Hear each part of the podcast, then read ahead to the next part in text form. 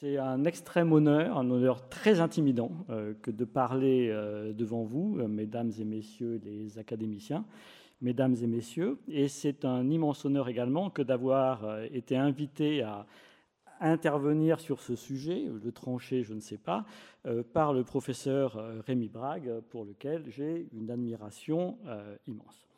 Alors, le, défi réactionnaire est, le sujet que, j'ai accepté, et c'est véritablement un défi et c'est sans doute même un impossible défi que de traiter euh, en l'espace de 45 minutes, si j'ai bien compris, euh, de cette euh, gigantesque nébuleuse extrêmement diverse qu'est la pensée réactionnaire. Alors certes, cette nébuleuse a des traits communs, des angoisses partagées. Par exemple, la déploration de l'effondrement des mœurs et des esprits. L'imputation de cet effondrement au nivellement démocratique euh, incarné par ce que Nietzsche a décrit comme le dernier homme, l'individu centré sur ses droits, euh, qui trouve dans son nihilisme même le confort mesquin de la bassesse de son âme, et euh, l'exaltation des hiérarchies et de la noblesse, qu'elle soit de naissance ou d'âme, la défense des disciplines collectives et la promotion d'une éthique de la virilité, des traits qui sont originellement inspirés par un authentique sens de l'honneur, mais qui ont euh, assez souvent, pas toujours, servi à sublimer la violence. la généralité de ces thèmes est trompeuse. Les ressemblances de surface peuvent recouvrir des courants contraires. Quel rapport, par exemple, entre l'horreur qu'ont éprouvé des chrétiens sincères comme Mestre et Bonald face aux guerres totales de la Révolution et de l'Empire et euh, les machines de guerre antichrétiennes construites par Nietzsche ou par Heidegger euh, au nom d'un diagnostic identifiant décadence, christianisme, démocratie et socialisme et leur opposant les valeurs de l'hostilité absolue. Aussi bien le qualificatif de réactionnaire est contesté. On voit souvent en lui une simple technique abusive de stigmatisation, et de fait, il faudrait un temps considérable pour justifier son usage, alors non seulement à des auteurs comme Nietzsche ou Heidegger que je viens de mentionner, mais dont il ne fait pas du tout l'unanimité qu'ils soient réactionnaires, même si quelques bons esprits le pensent, euh, non seulement face à ces auteurs, mais également à des auteurs comme Mestre et Bonald, qui, après tout, n'ont jamais revendiqué le terme. Donc, faute d'entrer dans les méandres qu'il faudrait suivre, le, risque est très grand, dans ce à quoi je vais me livrer, euh, de noyer la force spécifique des auteurs dans l'idéal type d'une doxa commune, et ainsi de reproduire euh, finalement les pires défauts de la politique réactionnaire, de la polémique réactionnaire, c'est-à-dire une tendance au procès par amalgame et euh, une tendance à remplacer l'analyse des processus sociaux de longue durée par l'indignation devant les scandales réel du spectacle du monde. Donc je ne vais pas relever le défi réactionnaire. Je vais me contenter de saluer à distance sa force de provocation en lui adressant en retour quelques provocations euh, progressistes. Alors je prends ici euh, progressiste en un sens euh, minimal. J'entends par progressiste celui qui pense simplement que l'humanité doit faire des progrès ce qui ne n'empêche pas du tout de penser par ailleurs, euh, avec Léopold Rank par exemple, que toutes les époques sont également proches de Dieu. Je renvoie ici aux réflexions de Raymond Aron dans un texte paru dans Commentaire en 1978 intitulé Pour le progrès. Alors, j'ajouterai à cette première définition, et pour rejoindre le sens courant du terme, que le premier de ces progrès pour le progressiste, c'est l'adoucissement des mœurs, qu'il identifie l'adoucissement des mœurs au respect de la dignité et de la liberté de chacun, et point qui nous rapproche davantage du progressisme au sens contemporain dominant, euh, il pense que la réduction de la violence passe par l'égalité, non seulement des droits, mais des conditions, par le développement de la raison publique, de la délibération collective et de l'éducation à celle-ci. cela étant dit, il ne s'agira ni de perdre ni de sauver la pensée réactionnaire, il s'agira euh, simplement euh, de réfléchir à la façon dont cette pensée invite les progressistes, au sens que je viens de définir, à méditer la question du salut lorsque ce dernier concerne le monde, y compris le monde démocratique, ce monde dans lequel de grands esprits du passé ont vu le plus lourd obstacle au salut de l'âme. Je ne développerai pas trois arrière-plans de mon exposé, qui seraient d'une part les différences dialectiques entre conservation et salut, entre monde et âme, et entre monde au sens de la mondanité de la mode, et monde au sens de la maison commune et de la continuité dans la durée. Je m'en tiendrai à trois questions euh, pour un aperçu beaucoup trop partiel. Première question, comment entendre le mot réactionnaire? Deuxième question, comment la position que ce mot réactionnaire désigne nous tend-elle un miroir? Troisième question, y a-t-il une idée de la démocratie qu'il est possible de sauver de la critique réactionnaire? Première question, on, sait que le mot de réaction s'est imposé à l'origine pour désigner ceux qui refusaient la révolution en bloc et souhaitaient un retour à l'ancien régime. Ce souhait a immédiatement buté sur l'objection d'Auguste Comte, qui, euh, tout en empruntant à Mestre et à Bonald l'essentiel de leur thèse, écrivait euh, que euh, l'école rétrograde, c'est ainsi qu'il l'appelait, butait sur un projet absurde qui était de vouloir reconstituer le système politique qui avait placé la société dans son état révolutionnaire. L'objection est forte, mais Comte négligeait que les grands théoriciens contre-révolutionnaires ne souhaitaient pas revenir en arrière. Il savait parfaitement que la révolution était en un sens irréversible et qu'elle avait été un résultat euh, du devenir du régime monarchique. C'est pourquoi quelqu'un comme Joseph de Maistre voyait dans la Révolution une œuvre de justice providentielle dont il attendait non pas une rétrogradation, mais une régénération, terme qui est à prendre en un sens très fort. La restauration qu'il souhaitait euh, doit s'entendre au sens que donnait Viollet-le-Duc à ce mot dans son euh, dictionnaire d'architecture. Hein. je cite Viollet-le-Duc restaurer un édifice, ce n'est pas l'entretenir, le réparer ou le refaire, c'est le rétablir dans un état complet qui peut n'avoir jamais existé à un moment donné. Je dirais que le réactionnaire est d'abord celui qui veut revenir d'une chute ce qui peut prendre deux formes, soit retourner à un état antérieur supposé parfait, ce qui est une position que l'on ne rencontre en réalité euh, presque jamais, soit reconstituer des conditions d'existence équivalentes à celles qui donnaient à un état antérieur non la valeur d'un optimum, mais les ressources d'un ordre supérieur ou d'un possible développement vers le mieux.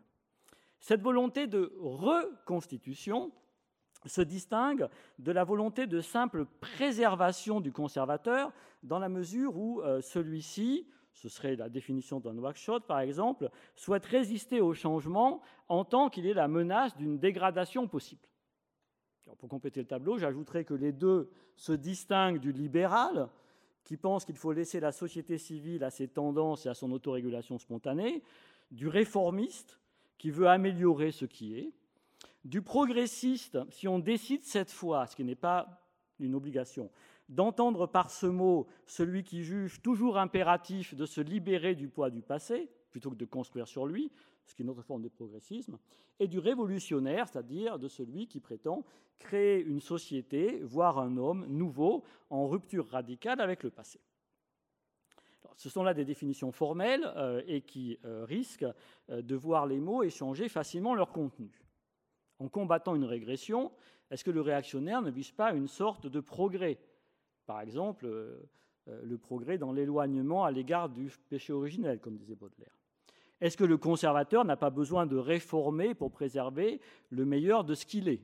Est-ce qu'il n'y a pas des situations même où la conservation euh, suppose une action révolutionnaire, comme l'ont pensé les auteurs de la révolution conservatrice dans l'Allemagne des années 1920 Inversement, est-ce qu'on ne doit pas rappeler que, conformément au sens originel processus cyclique du mot révolution, euh, nombre de révolutionnaires de 1789 voulaient, je cite Robespierre en cette même année, rétablir la nature humaine dans tous ses droits et sa dignité première.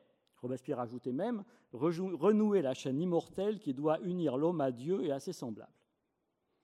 Et est-ce qu'on ne peut pas rappeler ici que Nietzsche, perçu par certains comme un réactionnaire, accusé le socialisme d'être réactionnaire, et que deux auteurs, appartenant pourtant à des univers intellectuels très étrangers, à savoir Léon Chestov et Marcel Mauss, hein, l'héritier de Durkheim, euh, deux grands, deux grands esprits, ont tous les deux abouti à la conclusion que le bolchevisme était un mouvement essentiellement réactionnaire. Donc les frontières des idées politiques s'avèrent poreuses. Il existe un libéralisme conservateur, qu'on peut associer au nom de Renan, Röpke, Lévi-Strauss, Lacan, Hayek, et euh, on pourrait euh, faire euh, glisser des différences habituellement faites entre Mestre et Burke. Hein. Il est courant de dire que Mestre est le prototype du réactionnaire et Burke le prototype du conservateur. Et c'est pourtant Burke, qui a bien des égards est un libéral, qui prêchait une croisade contre la France abolissant les droits des gens et pratiquant la violence déchaînée, tandis que c'est Mestre qui félicitait les Français d'avoir obéi à Robespierre pour défendre l'intégrité du territoire. Si nous prenons le cas de Bonald, les choses sont encore plus compliquées. Nous trouverons dans Bonald une utopie réactionnaire que Bonald présente comme telle, en assumant son caractère utopique, une sociologie conservatrice, selon laquelle les lois naturelles de la société sont celles des conditions de la conservation des êtres sociaux, et une philosophie du progrès de la civilisation, selon laquelle le progrès et le développement de l'ordre, euh, idée dont euh, compte à tirer un célèbre slogan. Il faut donc, pour euh, clarifier les choses, introduire ici trois déterminations dont les termes reçoivent leur pleine charge conceptuelle. La première est celle des idéaux ou des buts à l'aune desquels se mesure le progrès.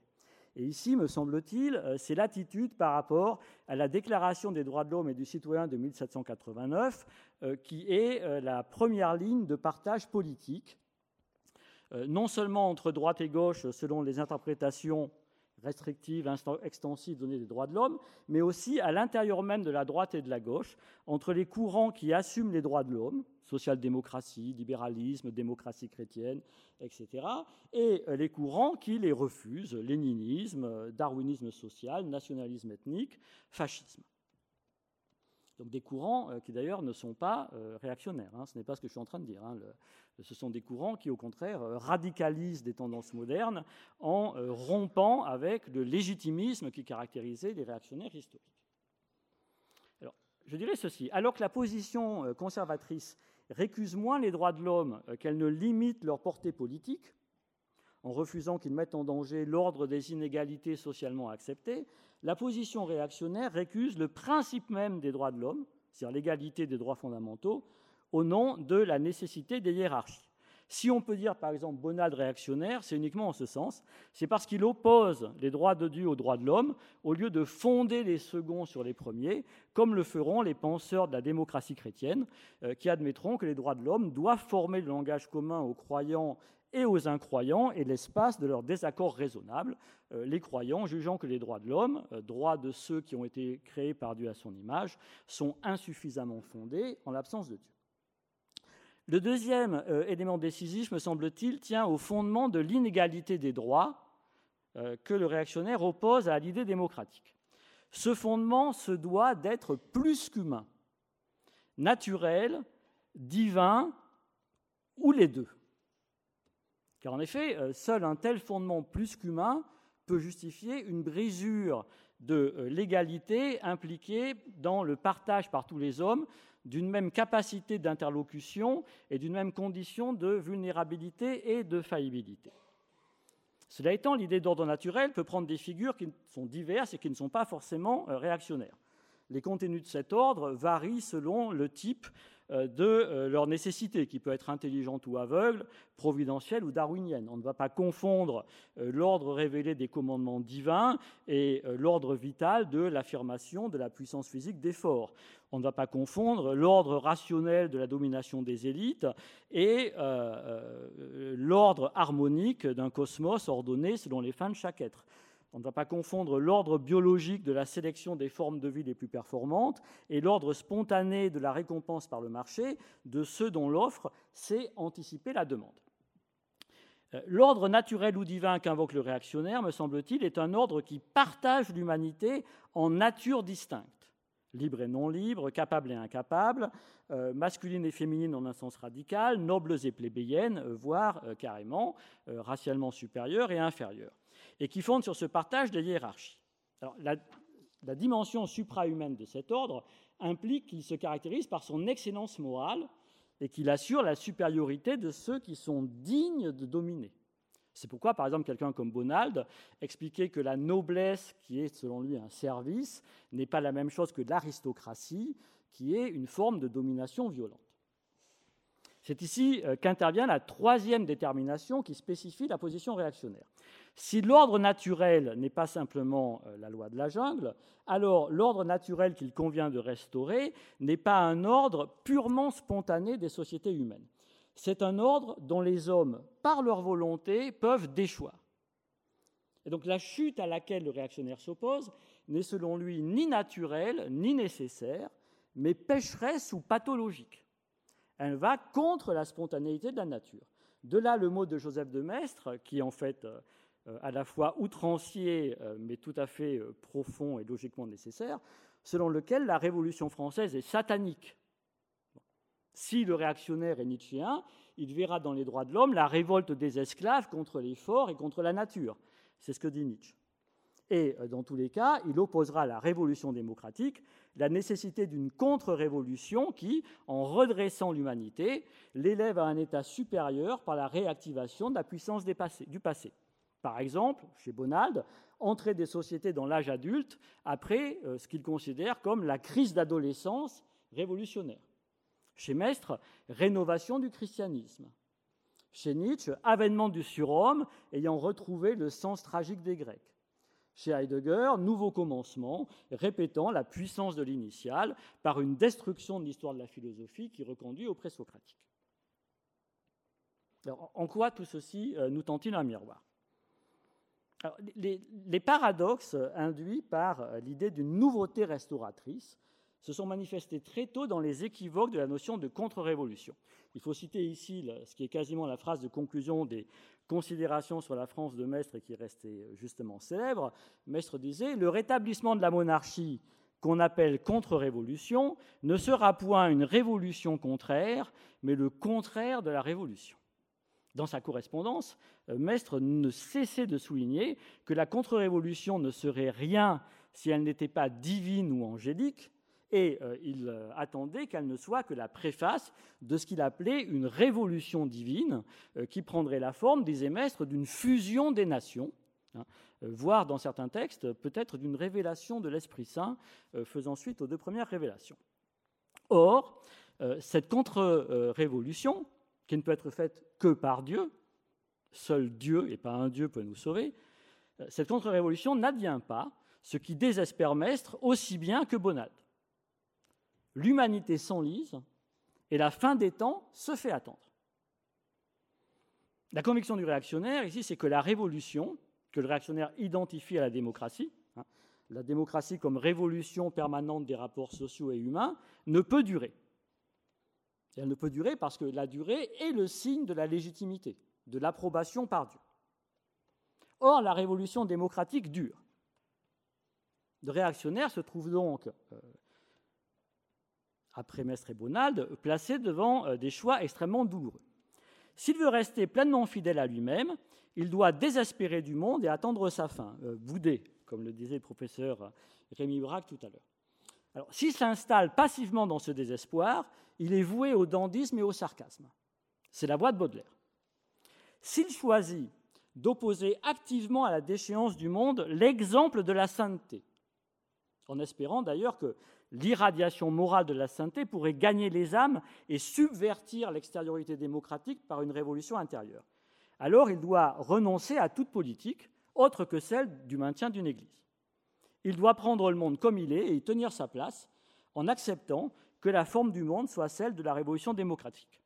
Il retrouve le programme du christianisme le plus ancien, celui qu'on trouvait dans la, magnifique épître à Dionyette, hein, demandant aux chrétiens de vivre en toute terre étrangère comme dans leur patrie, en toute patrie comme si c'était une terre étrangère. Il cherchera en ce cas non plus à conserver le monde ancien, mais à sauver les âmes. Je dirais que c'est la voie qu'a suivi Lamennais dans un premier temps de sa carrière, lorsqu'il est passé de la contre-révolution la plus radicale au libéralisme catholique, avant ensuite, dans une deuxième étape, de passer euh, du côté de l'exaltation démocratique euh, la plus ivre. Si maintenant le réactionnaire euh, souhaite rester un animal politique et continuer à habiter la cité des hommes, eh bien en fait il, ne peut que renoncer à sa position réactionnaire. Deux options s'ouvrent.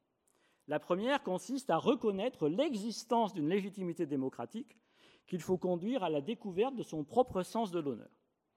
Et c'est la voie qui a été suivie par la démocratie chrétienne, euh, avant même Maritain, Gilson, etc., je dirais de Chateaubriand et Balanche, qui est ici un penseur exemplaire, voire Tocqueville, hein, euh, euh, jusqu'à Péqui. Maritain, d'ailleurs, n'hésite pas à citer Mestre parfois à l'appui de la démocratie chrétienne. La deuxième option est celle de la révolution réactionnaire. Celle-ci a pris des formes très diverses, mais elle n'est parvenue au pouvoir que sous une seule forme, celle du fascisme. Cette option consiste à assumer contre Mestre que la réaction doit bel et bien être une révolution contraire, une violence radicale visant à fabriquer par des moyens purement humains un homme nouveau qui doit en même temps reconstituer une pureté originaire. Et pureté originaire que la surenchère antidémocratique, comme on le voit chez Nietzsche et Heidegger, va rechercher toujours plus loin dans le passé. Après 1945, cette tentation violente, douchée euh, par la réalité, euh, s'agit euh, dans une posture métapolitique de prophète et d'esthète de la catastrophe. Mais dans tous les cas, elle abandonne le légitimisme et donc la détestation de la violence, qui était constitutif de la réaction initiale. Et donc, elle, métamorphose la réaction dans ce qu'on peut appeler une antimodernité, qui oscille entre le mythe et la mystification, Nietzsche, entre la terreur et le quiétisme, Heidegger, et qui ne cesse de s'empêtrer dans une modernité qu'elle essaye de retourner contre elle-même. On aurait tort, euh, cependant, de penser que les dialectiques où se perd la pensée réactionnaire la rendent insignifiante. La dialectique est le destin de la finitude, et la condition politique est la finitude même. Il se pourrait donc que les paradoxes réactionnaires constituent une surface réfléchissante où les positions adverses doivent éprouver leurs propres paradoxes et leurs propres points de tension. À preuve, le fait que l'oscillation entre attentisme, terreur et euh, posture apocalyptique se retrouve à l'identique du côté de la pensée révolutionnaire. Le penseur le plus profond du saut révolutionnaire, c'est-à-dire, à mon humble avis, euh, Walter Benjamin, a dû accepter, a dû assumer explicitement la nécessité de fonder euh, le messianisme révolutionnaire dans une théologie politique, centrée sur la nécessité de résister au triomphe mondain de l'Antéchrist, de se ressourcer dans la mémoire des ancêtres opprimés et ainsi de briser le continuum du temps du monde par l'attention aux éclats du temps messianique, de sorte que la politique révolutionnaire, disait-il, consisterait à laisser entr'ouverte la porte étroite par laquelle le Messie peut entrer. La symétrie de l'illusion euh, réactionnaire et de l'illusion révolutionnaire est ici frappante. La première veut donner des solutions métaphysiques ou religieuses à des maux sociaux et politiques, au risque de euh, galvauder la métaphysique et la religion dans un alibi de la violence sociale. La deuxième veut donner des solutions politiques à des maux métaphysiques, la finitude humaine, euh, ce qui l'a conduit à la terreur totalitaire. Et euh, on pourrait d'ailleurs ajouter que peut-être les deux totalitarismes paroxystiques, l'hitlérisme et le stalinisme, ont, fusionné ces deux tentatives hein, en se constituant en religion politique. Si maintenant l'une et l'autre euh, veulent maintenir leur radicalité en échappant à leurs conséquences terroristes, ben, elles ne le peuvent que par le choix d'un retrait ou d'une impuissance politique euh, qui pourra toujours s'enivrer de revendiquer son refus du monde comme un, gant jeté à la face de celui-ci. il ne serait pas impossible de soutenir ici que la social-démocratie a été au messianisme révolutionnaire ce que la démocratie chrétienne a été à la réaction catholique.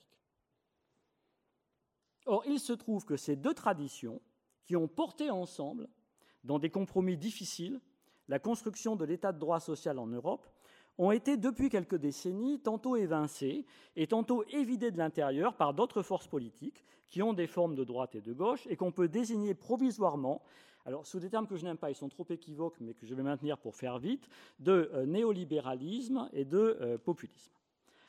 Ces deux nébuleuses, euh, qui semblent d'abord s'opposer, peuvent se compléter ou s'interpénétrer.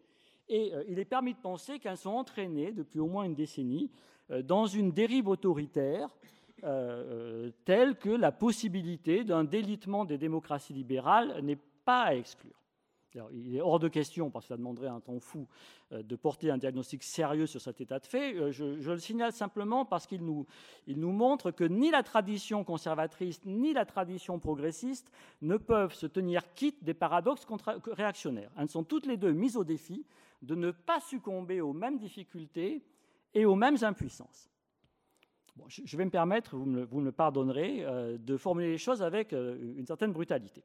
Dans leur plus grand nombre, les révolutionnaires occidentaux du XXe siècle ont trouvé en Lénine, Staline et Mao, je ne fais pas de différence, leur portrait de Dorian Gray. Les totalitarismes étaient les miroirs sanglants où se montrait la vérité que cachaient ou fuyaient leurs discours. Je pense que les conservateurs contemporains euh, devraient s'inquiéter.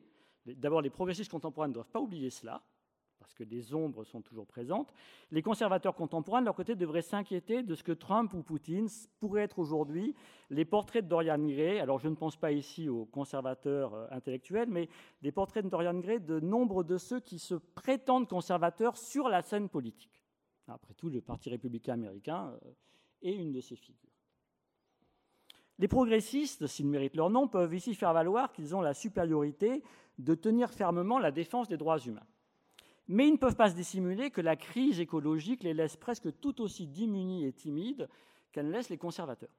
Car la politique redistributive de la social-démocratie s'est fondée sur la croissance et l'augmentation du bien-être apportée par le productivisme et l'extractivisme capitaliste qui sont aussi à l'origine de la crise écologique. Le progressisme se heurte ici à l'impensé de sa tentation la plus intime, que Walter Benjamin, encore lui, a dénoncé en des termes inoubliables, la tentation de ne pas rapporter le progrès à des buts ou à des idéaux qui permettent de s'opposer au sens du courant, hein, mais au contraire d'identifier le progrès au sens de l'histoire et la direction qu'on suppose indiquée par l'évolution technique et économique. Dans ce cas, le progrès se rabaisse à n'être que l'adaptation au monde comme il va et au jeu des forces qui dominent en lui. cette difficulté frappe tout historicisme, qu'il soit progressiste ou conservateur. Mais elle frappe également euh, l'invocation d'un ordre naturel si on le suppose perceptible en l'absence d'un fondement transcendant. Que signifie ordre naturel quand la science physique ruine euh, l'idée euh, selon laquelle la nature serait un ordre de finalité?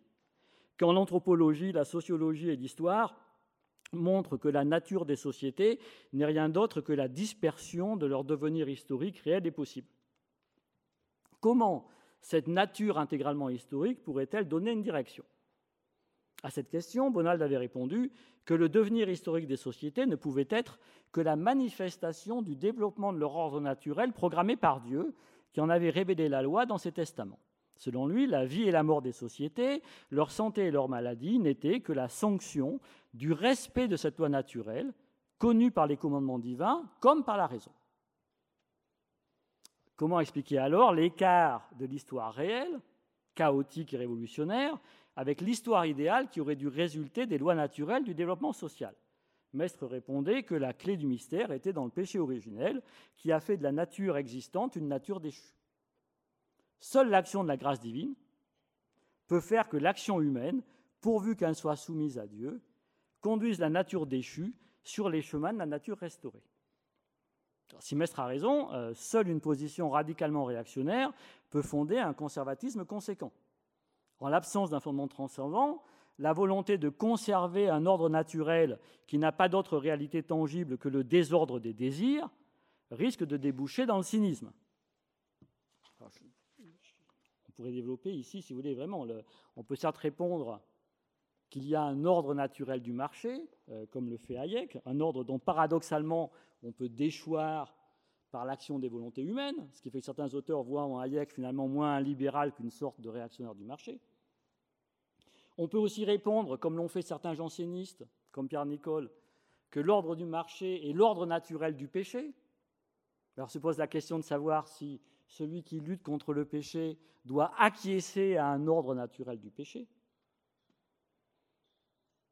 On peut aussi, c'était la position de Pascal, euh, euh, assumer euh, une position cynique, hein, un cynisme auquel Pascal a donné une forme extrêmement noble, en admettant qu'il bah, n'y avait pas de droit naturel accessible à la raison en raison du brouillage de la raison par le péché, et que dès lors, tout ordre établi, quelle que soit son injustice, est justifié du moment qu'il assure la paix et laisse les individus libres de se consacrer à leur salut. Il est dans l'ordre que le monde soit pourri, il suffit aux âmes que cette pourriture leur reste extérieure. Alors, Maistre euh, considère, Maistre qui n'est pas un cynique, euh, considère que la position pascalienne est intenable. Tant que Dieu ne met pas fin au monde, il le soutient et il en assure le gouvernement temporel. Il faut donc qu'il manifeste en lui le soutien de sa transcendance. Et le conservatisme consiste justement à défendre les appuis temporels de la transcendance divine en attendant que Dieu se charge de la révolution que lui seul peut opérer. Cette position s'illustre dans les célèbres textes de Maistre qui fondent la peine de mort une œuvre sacrée, ou comme il le dit, un supplice qui supplie Dieu.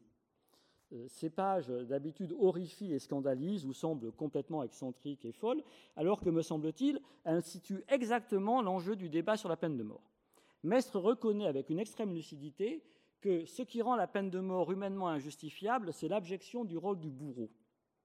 Et il en tire la seule conclusion possible, qui est que la peine de mort ne peut être justifiée que si le bourreau est un être sacré dans toute la force du terme, séparé du reste de l'humanité par une malédiction, mais créé par Dieu qu'il a voulu, à part, comme un monde.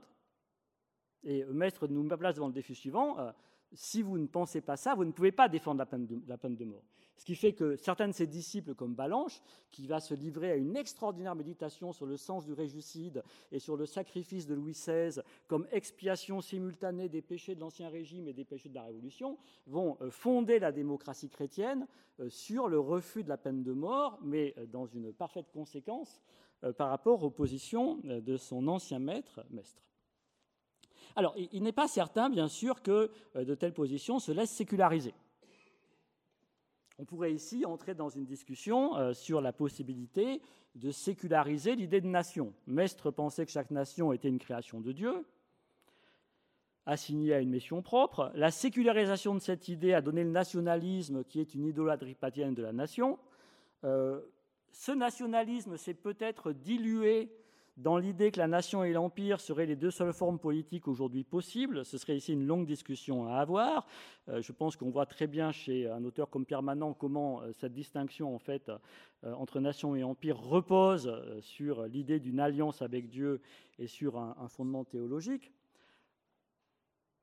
Je n'entrerai pas dans la discussion, je dirais simplement que toute la difficulté sur laquelle bute ici la, dialectique entre pensée euh, réactionnaire et pensée conservatrice tient à un impensé redoutable qui est euh, celui de la configuration du globe en un marché capitaliste dont les nations et les empires, qui se sont historiquement toujours superposés d'ailleurs, ne sont que des pivots ou des nœuds.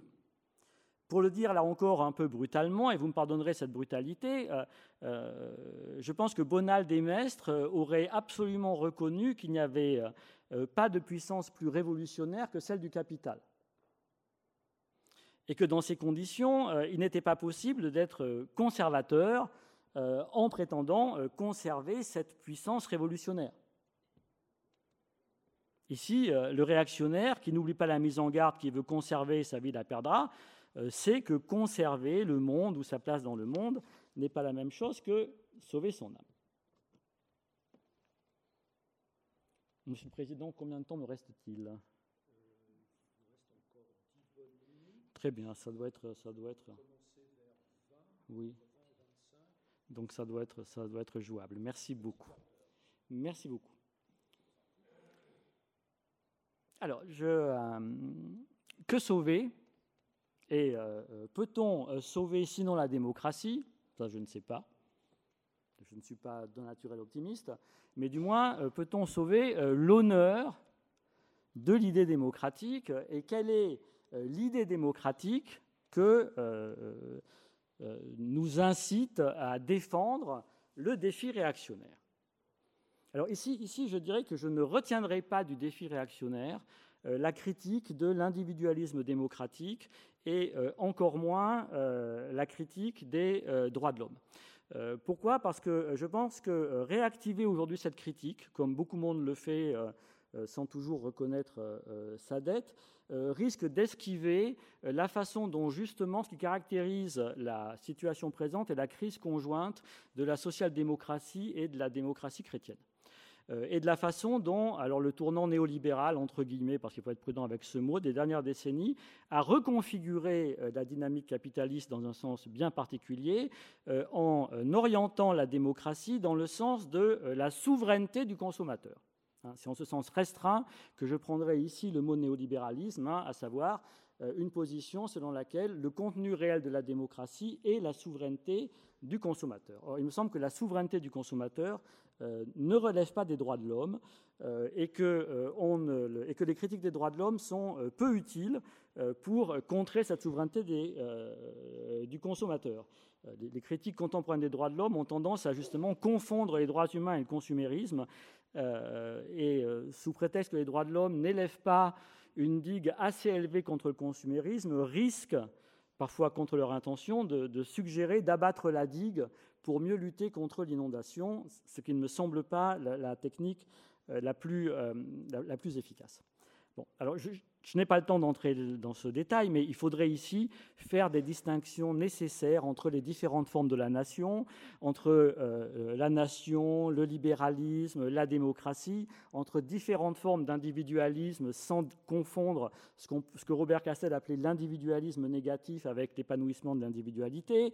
Euh, il faudrait distinguer des différentes formes du capitalisme, les différentes formes du néolibéralisme, s'interroger sur la portée de la technoscience et ainsi de suite. Toutes ces distinctions ayant été faites, reste le fait de leur intrication contemporaine.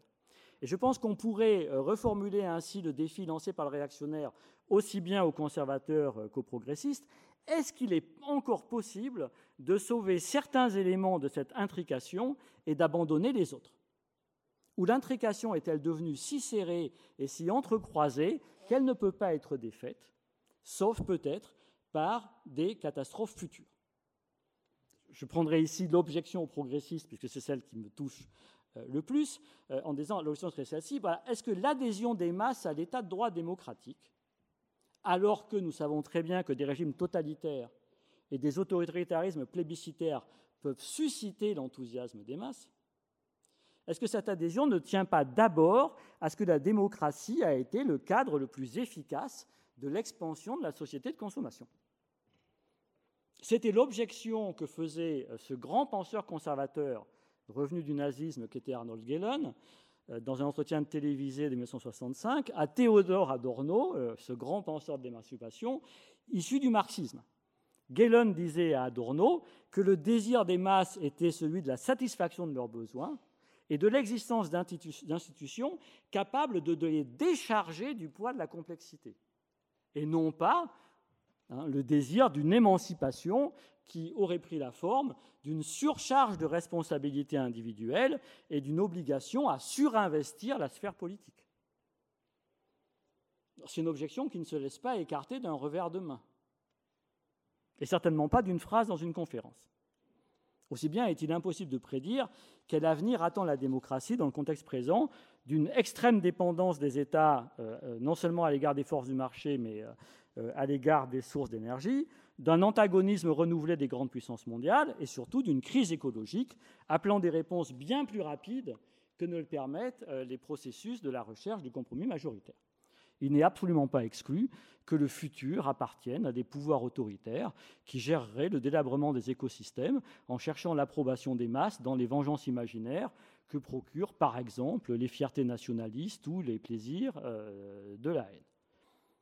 Et ici, les intellectuels, euh, qu'ils soient conservateurs ou progressistes, euh, euh, ou qu'ils soient une alliance entre conservateurs et progressistes, risquent de ne pas y pouvoir grand-chose.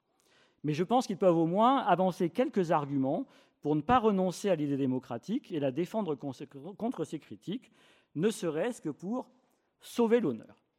Or, ici, me semble-t-il, l'idée démocratique ne peut pas ne pas tenir compte des objections réactionnaires, qui visaient justement à savoir si le sens de l'honneur pouvait conserver une place dans les mœurs du marché démocratique. La critique réactionnaire oblige les progressistes à ne pas croire naïvement dans le progrès, à soumettre celui-ci à une norme de justice au lieu de tirer de lui le critère de la moralité, et à dissocier la démocratie d'une quelconque confiance dans la bonté du peuple et la pureté de sa volonté.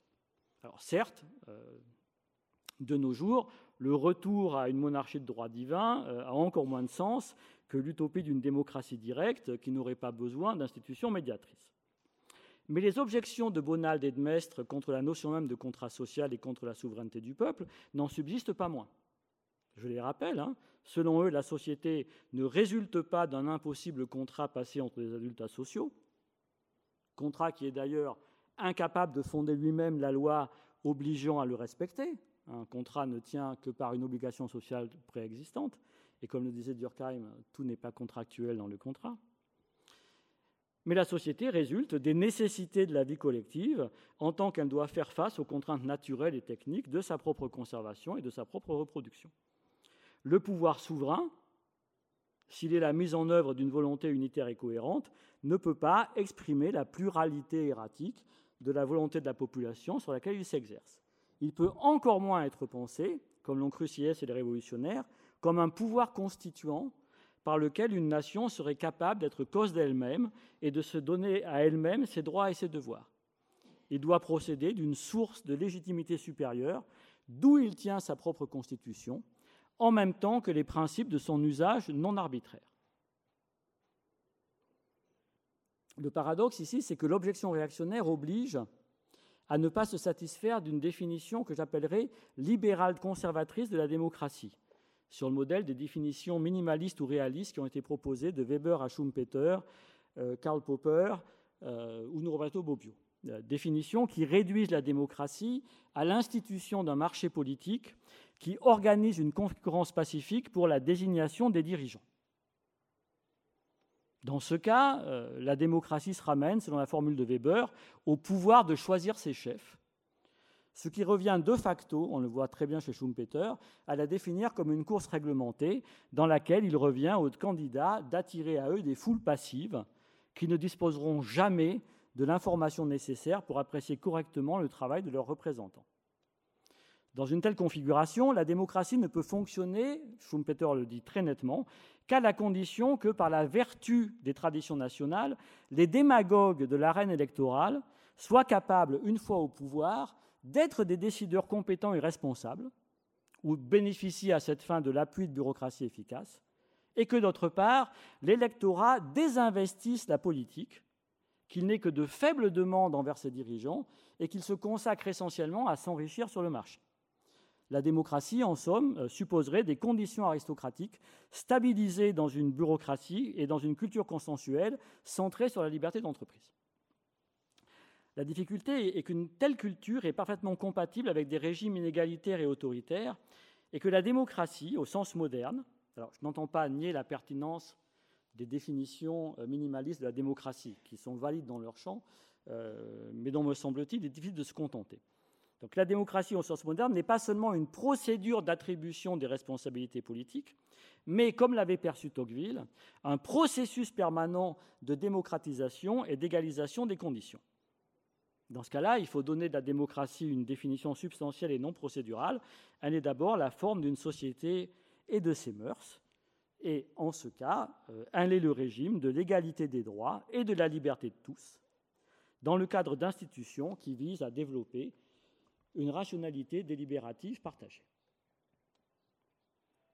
Alors, si on, doit développer cette définition euh, dans un sens tout à fait maximaliste, euh, vers lequel personnellement j'incline, mais qu'on n'est pas obligé d'accepter, euh, j'ajouterai que la démocratie implique dans ce cas-là la qualité de l'éducation publique et de la solidarité sociale, et je pourrais ici euh, développer les thèses des grands penseurs du solidarisme qui ont été par exemple Léon Bourgeois et Alfred Fouillet, euh, qui disaient que la société euh, et la démocratie se fondaient non pas sur un contrat entre individus, mais sur une dette sociale partagée par tous, et donc sur un droit social dont procèdent les droits sociaux de chacun. J'ajouterai simplement qu'à cette dette sociale, il faudrait ajouter désormais une dette environnementale. Dans ce cas-là, la démocratie ne se définit pas par la souveraineté du peuple, encore moins par le mythe d'un pouvoir constituant, mais par le fait que la dette sociale y est honorée et que l'État tente d'y être, comme disait Durkheim, l'organe de la pensée sociale. Il serait tentant ici, euh, d'ailleurs, de présenter Durkheim comme celui qui a su relever, au sens d'une Aufhebung dialectique, le défi réactionnaire en retournant contre la pensée réactionnaire le plus puissant de ses arguments, à savoir l'impossibilité d'échapper à la division du travail, dont la division du travail politique est une branche. La division du travail a inévitablement des effets d'inégalité, mais cela ne justifie, pas un refus de l'égalité des droits fondamentaux au nom des nécessités de la hiérarchie. Car l'effet de la division du travail, dans une société où la satisfaction des besoins passe par l'existence d'un marché seul capable d'ajuster l'offre et la demande, et aussi d'imposer l'individualisme comme norme sociale. Une société qui s'organise autour de la division du travail et de l'échange des connaissances sur le marché a besoin que les acteurs sociaux prennent en charge leur propre orientation professionnelle. Or, c'est ça l'individualisme. Sociologiquement, le noyau d'individualisme, c'est tout simplement la nécessité de prendre en charge et de décider par soi-même de sa propre orientation professionnelle. Le, le, reste est en fait assez secondaire. Et dès lors, la production sociale des individus libres appelle la correction des mécanismes de solidarité et en fait c'est une idée bonaldienne, hein, euh, solidarité qui inscrivent l'inégalité des fonctions et des statuts dans l'égalité seconde d'une réciprocité des services. Alors, cette définition ne nous délivre d'aucune inquiétude, surtout si l'on se souvient que euh, la conception durkheimienne de la démocratie euh, suppose la vitalité des syndicats et des collectifs associatifs, qui semble aujourd'hui en voie d'exténuation, tandis que l'espace public est colonisé par les divertissements médiatiques et les polarisations des réseaux sociaux euh, qui ressemblent de plus en plus à l'arène euh, des jeux du cirque. La définition durkheimienne avait voulu dépasser les limites d'un libéralisme naïf, qui croit que le marché suffit à produire le lien social, et arracher à la pensée réactionnaire son intuition sociologique. Mais ici, nous nous trouvons confrontés à des problèmes ouverts. De quelle socialisation la démocratie est-elle aujourd'hui capable pour produire des individus qui soient capables d'une autonomie individuelle et collective, en sachant que cette autonomie est toujours une autonomie instituée, seconde, relative, dépendante de ce que Claude Lefort appelait l'hétéronomie du social, qui est le fait fondamental. Et quelles peuvent être la forme et le ressort des autorités démocratiques, en entendant sous ce mot non pas les pouvoirs politiques, mais des instances de savoir et de réflexivité sociale capables d'orienter et d'augmenter, c'est le sens de l'autorité, hein, c'est-à-dire d'élever la délibération publique. je pourrais conclure par ces questions euh, qui sont, pour ainsi dire, l'écharde réactionnaire dans la chair de la démocratie. Il y aurait cependant deux risques à s'arrêter là, et euh, deux risques qui minaient déjà le cœur de la pensée réactionnaire, mais contre laquelle elle contenait aussi des mises en garde. Le premier risque, serait d'être tenté de penser la société comme une réalité intégralement immanente à elle-même et capable de se clore sur elle-même. Bonald, Comte et Durkheim ont chacun à leur façon heurté cet écueil. Bonald en identifiant Dieu à la structure de la société, Comte en réclamant que la sociologie fonde une sociocratie et une sociolatrie, Durkheim en affirmant que la société doit se réfléchir dans une religion qui ne contient rien d'autre que l'idée de la société. Si la société démocratique, comme l'écrit Claude Lefort, se caractérise par l'institution, je le cite, d'un registre public où l'écriture des lois, comme écriture sans auteur, n'a d'autre guide que l'impératif constitué d'un déchiffrement de la société par elle-même, il n'en reste pas moins, et c'est Claude Lefort qui le dit, que ce déchiffrement de la société par elle-même s'inscrit dans l'énigme d'une ouverture qui le précède.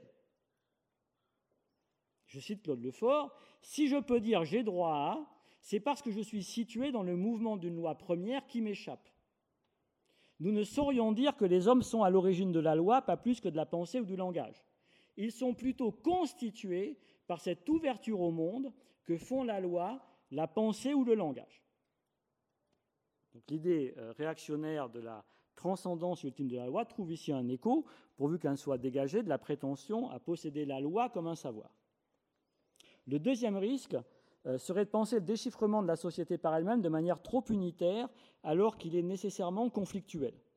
Prise dans une ouverture qu'elle ne fait pas, euh, une société est une aventure historique qui ne cesse d'expérimenter ce que le fort appelle la division originaire du social cette division ne prend pas seulement la forme de ce que Durkheim appelait la solidarité organique créée par la division du travail. Elle prend aussi la forme des conflits sociaux et politiques concernant l'interprétation des droits et des réciprocités. En tant que régime de la réflexivité sociale, la démocratie moderne n'est pas le régime de la souveraineté d'une volonté générale. Le peuple souverain est une image inappropriable. Elle n'est pas non plus le régime d'une connaissance sociologique objective, c'est ce que Durkheim a tendance à croire trop vite, qui déduirait le droit et la morale commune de l'état de la société, hein, comme si la réflexivité sociale et politique ne, relevait pas de ce qu'Aristote appelait la phronésis. mais un est ce régime qui fonde sa légitimité, je cite le fort, sur la légitimité du débat portant sur la distinction du légitime et de l'illégitime. Et des droits de l'homme, qui ne sont pas d'abord les droits d'individus, mais qui sont les droits constitutifs de l'espace politique, de la socialité démocratique, permettent à ce que ce débat s'organise selon des conflits pacifiée et sans devenir la reine d'une lutte à mort. Je laisserai le dernier mot à Joseph de Maistre, qui écrivait dans une lettre de janvier 1818 Il nous a été dit Rogate quae ad pacem sunt Jérusalem. Or, rien n'établit la paix dans Jérusalem comme les divisions intestines de Moab et d'Amalek. Je vous remercie pour votre attention.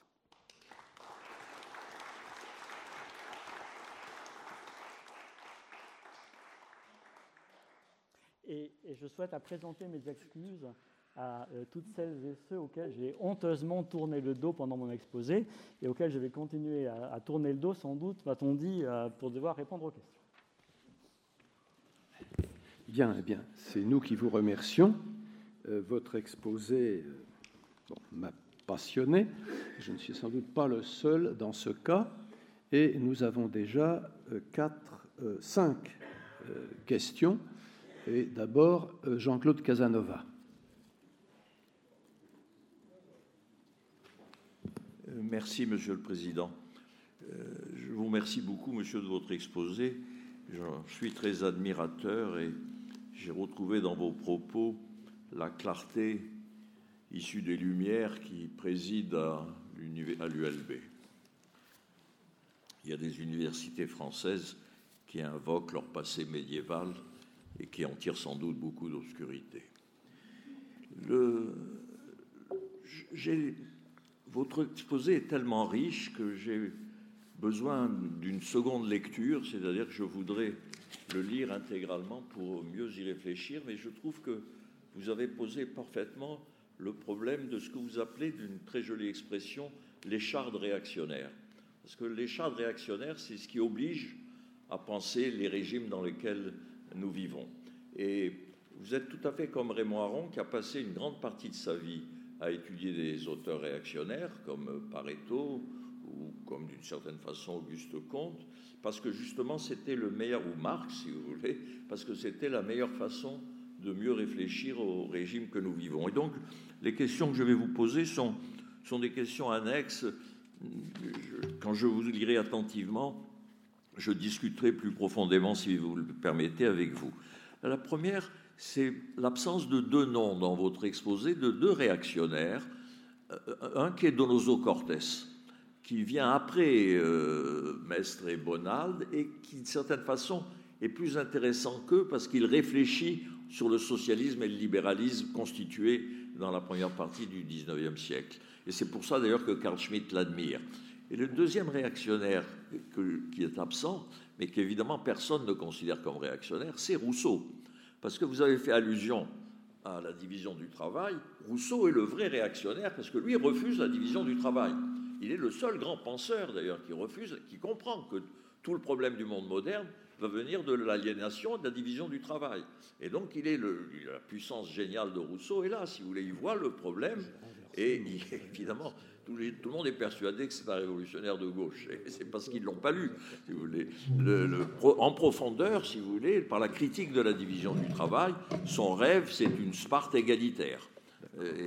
C'est-à-dire exactement le contraire de, la société moderne. Et donc, je voulais vous indiquer ces, deux auteurs. Ma deuxième question, vos réactionnaires privilégiés, Bonald et, et Mestre, ajoutons Doloso Cartes, sont des catholiques. Est-ce que dans la même période, il y a des réactionnaires protestants? On, peut faire de Luther un réactionnaire, mais bon, Luther, c'est bien avant, c'est un monde différent. Mais et, ce qui m'amène à ma troisième question, c'est la raison pour laquelle les anglo-américains n'utilisent pas la catégorie réactionnaire. parce qu'au fond, euh, tout simplement, la révolution américaine et la révolution anglaise sont des révolutions qui ont réussi. Le régime politique anglais, c'est le régime de la révolution de la fin du XVIIe siècle, et le régime américain, c'est le régime de la Constitution américaine, qui est la plus vieille constitution démocratique. Et donc, euh, personne aux États-Unis, personne en Angleterre ne revient sur la glorieuse révolution, sur la révolution américaine. Donc, dans les catégories politiques anglo-saxonnes, il y a les radicaux qui veulent des réformes radicales, les libéraux qui veulent des réformes modérées, et les conservateurs qui veulent garder la société comme elle est. Et la classification américaine, et d'une certaine façon anglaise, est, est, plus facile à supporter que la classification française, où dans la classification française, il y a toujours la tentation soit de la révolution, soit de la réaction. Et, ça, je crois, c'est pourquoi, si vous voulez, y a-t-il une supériorité, de mon point de vue, anglo-américaine par rapport à la tradition française, française, italienne, continentale, ou espagnole, continentale, disons, pour simplifier. Pourquoi Est-ce que cela tient au protestantisme? Merci beaucoup et vos questions. Je vais essayer d'y, répondre dans la mesure où c'est possible. Alors, sur, l'absence de Donoso Cortés et, Rousseau, bon, en fait, je suis tout à fait d'accord avec ce que vous dites sur Rousseau. J'avais parfois l'impression qu'il y avait déjà tellement de petites provocations dans mon texte que je n'ai pas osé en rajouter une aussi énorme. Hein, aussi énorme que celle-là, euh, mais euh, oui, oui, euh, non, mais oui, c'est-à-dire que c'est une vraie, c'est une, une, difficulté, euh, c'est une difficulté euh, extrêmement très sérieuse. mais c'est pourquoi également j'ai décidé de prendre pour référence du terme de réactionnaire la déclaration des droits de l'homme. On, pourrait y ajouter le Bill of Rights états-unien. Hein, je, ne fais, comment dire, il faut associer les deux, les deux révolutions. Il ne faut pas faire de provincialisme français parce que c'est finalement autour de cela que le terme s'est défini. Mais à mon avis, par exemple, euh, enfin, c'est ce que je vais tenter de montrer dans mes travaux sur eux, il y a, une, il y a une empreinte rousseauiste extrêmement forte chez Bonald euh, et chez Mestre. Hein. Euh, Bonald et Mestre sont des gens qui retournent l'idée rousseauiste de la volonté générale contre celle du contrat social. Quand vous lisez Bonald, Bonald vous dit que Rousseau est beaucoup plus pertinent politiquement que Montesquieu, par exemple. Hein. Voilà. Donc, il, y a, une continuité très forte. Alors, Donoso Cortés, je ne l'ai pas cité parce qu'il est, de même que je n'ai pas cité Carl Schmitt, d'ailleurs, dont je ne suis pas sûr qu'il soit un réactionnaire. Je ne suis pas sûr que la, que la politique du catéchone, du, euh, euh, du retardement euh, de la fin du monde soit une politique réactionnaire. C'est plutôt, après tout, une politique conservatrice, même si dans les faits, voilà, enfin, il y aurait beaucoup de choses à dire ici. Là aussi, ça renvoie aux difficultés de la notion de révolution conservatrice. Heidegger reproche au nazisme de ne pas être assez révolutionnaire. Euh, euh, Karl Schmitt est au contraire quelqu'un qui voudrait orienter le nazisme dans un sens beaucoup plus conservateur et, désamorcer sa tendance révolutionnaire. Bon, il se retrouve sur les mêmes positions, mais pas du tout pour les mêmes raisons euh, politiques fondamentalement. Alors, je, n'ai pas placé Donoso Cortés parce que Donoso Cortés, et c'est pourquoi à mon avis il a, il a attiré l'attention de, de Karl Schmitt, est une figure de transition, c'est-à-dire qu'il est la figure de sortie hors du légitimisme. Et euh, dans la mesure où il sort du légitimisme, c'est-à-dire où il passe à une acceptation directe de la dictature, euh, et à une philosophie de l'antagonisme, il, enfin, euh, il, métamorphose assez radicalement, en fait, le, dispositif réactionnaire initial, en réalité. qui, n'est pas, un dispositif tourné vers l'hostilité absolue, et euh, qui n'est pas non plus un, dispositif tourné vers la nécessité de retarder le moment de la fin du monde. Quand vous lisez Bonald et Mestre, ils sont des penseurs de la politique comme pratique du bien commun. Ce qu'ils attaquent dans la Révolution française, c'est justement le surgissement de quelque chose comme une hostilité absolue, euh, qui, les, qui, terrifie, hein, euh, qui les terrifie. Et quand, dans les soirées de Saint-Pétersbourg de Mestre, est évoquée la perspective de la fin du monde, le, réflexe des, des trois discutants est de dire vivement qu'elle arrive. On l'attend avec impatience. Donc, on est au plus loin du catéchone de Schmitt. Et euh, je pense que euh, donc ça m'aurait emmené trop loin en fait, parce que je pense vraiment que si on, on, euh, pense à, à, Donoso Cortés, on est dans quelque chose qui est en train de, sortir de la réaction et qui commence à être le, thème de la révolution contraire en fait. Hein. et, et, si on pense encore à Schmitt, on, est dans dans quelque chose d'encore très différent. Bon, je vais, dire, une nouvelle provocation, mais euh, si on s'en tient justement à la, surface des courants politiques, euh, il est évident que le, vrai héritier, les vrais héritiers de Mestre et Bonald, c'est euh, Donoso Cortés et Schmitt. En même temps, Schmitt, c'est quelqu'un qui effectivement répète tout ce que disent Bonald et Mestre, mais qui le réinscrit dans une pensée de l'hostilité absolue qui leur était totalement étrangère. Donc si je dis des choses brutalement, c'est Mestre et Bonald réinscrit dans une matrice léniniste. Hein, parce qu'il y a beaucoup de léninisme, M. Schmitt. Or, si maintenant vous vous tournez vers des gens comme Maritain, euh, qui sont des défenseurs des droits de l'homme, euh, qui articulent la loi naturelle et les droits de l'homme, etc., vous direz on est quand même très loin de Mestre et de Bonald. Bon. Mais en fait, c'est pas sûr. Je, en fait, je ne suis pas du tout sûr que le courant profond ne soit pas celui qui va de Mestre euh, à Maritain en passant par Chateaubriand, Balanche, etc., plutôt que le courant superficiel qui semble aller de Mestre à Schmitt par la, continuité d'un certain, nombre, de thèmes. Hein. Oui, c'est vrai, c'est vrai. Pas seulement, je pense qu'il les découvre négativement au moment où il se rend compte euh, de ce que signifie le mot racisme. Il y, a deux éléments quand même là, je pense. Alors, sur le euh, protestantisme réactionnaire, euh, je pourrais répondre Kierkegaard. Kierkegaard est-il pas un protestant réactionnaire? Politiquement, c'est un antidémocrate. Euh, donc, euh, euh, donc je dirais ce qui fait. Alors, et puis on pourrait citer un certain nombre de. Il y, a des auteurs protestants allemands qui sont extrêmement conservateurs, c'en est plein. Je, dirais peut-être que ce qui. Ce qui fait qu'on ne pense pas d'abord à des protestants pour représenter la pensée réactionnaire, c'est que d'une certaine manière, il y a quelque chose du thème luthérien de la liberté intérieure qui reste extrêmement actif dans le protestantisme et qui du coup dévalue quand même la sphère politique d'une manière qu'on ne trouve pas, euh, me semble-t-il, chez des auteurs comme, Mestre ou Bonald. Et donc comme on a quand même essentiellement deux grands courants protestants, euh, un courant luthérien mais qui est très centré sur la liberté intérieure et qui finalement...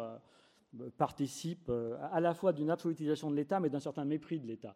Et d'autre part, un courant calviniste qui a très clairement un, tropisme alors démocrate est trop fort, mais quand même, euh, démocrate aristocratique, euh, euh, celui qu'on retrouve aux États-Unis, ce n'est pas une figure très forte, bien que il y a dans le protestantisme très clairement un, affect premier qui est fondamentaliste.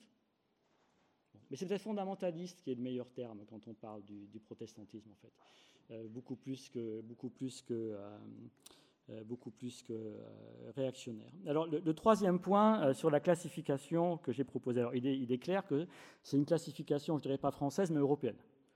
C'est une, une, classification qui convient à un continent dans lequel et la position réactionnaire et la position révolutionnaire et les fusions de réaction et de révolution et la possibilité totalitaire ont été terriblement, euh, terriblement prégnante. Et euh, il est bien vrai que la, grandeur du monde euh, anglo-saxon est de ne pas avoir été exposé à ces tentations, à ces tentations de la même manière. Alors, est-ce qu'on peut rattacher ça au protestantisme?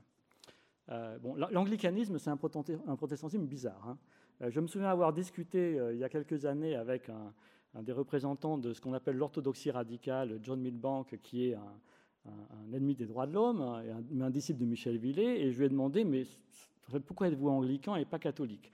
Il m'a répondu parce que euh, en Grande-Bretagne, euh, euh, être anglican est la meilleure façon d'être catholique. bon, voilà. Donc voilà. Non, mais, oui, donc donc euh, alors, c'est difficile à dire, peut-être, oui, euh, peut-être. Mais peut-être que ça. toute la question, c'est est-ce que ça tient à une sorte d'essence du protestantisme, ou est-ce que ça tient tout simplement aux conditions dans lesquelles la dissidence protestante s'est trouvée, vous voyez, s'est aux États-Unis. Enfin, et, là, ça demanderait de longues études,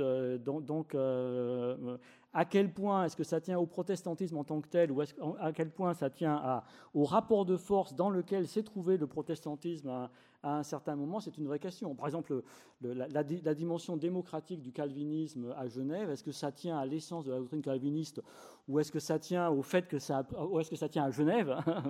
C'est une question extrêmement difficile. Donc je ne m'aventurerai pas à prendre une position tranchée. Si je peux me permettre de me donner la parole très rapidement, je voudrais apporter une pièce au dossier de l'esprit réactionnaire protestant. Euh, c'est un auteur qui est peu connu en France, puisque son œuvre n'est accessible qu'en langue néerlandaise. C'est un néerlandais qui s'appelait Isaac da Costa.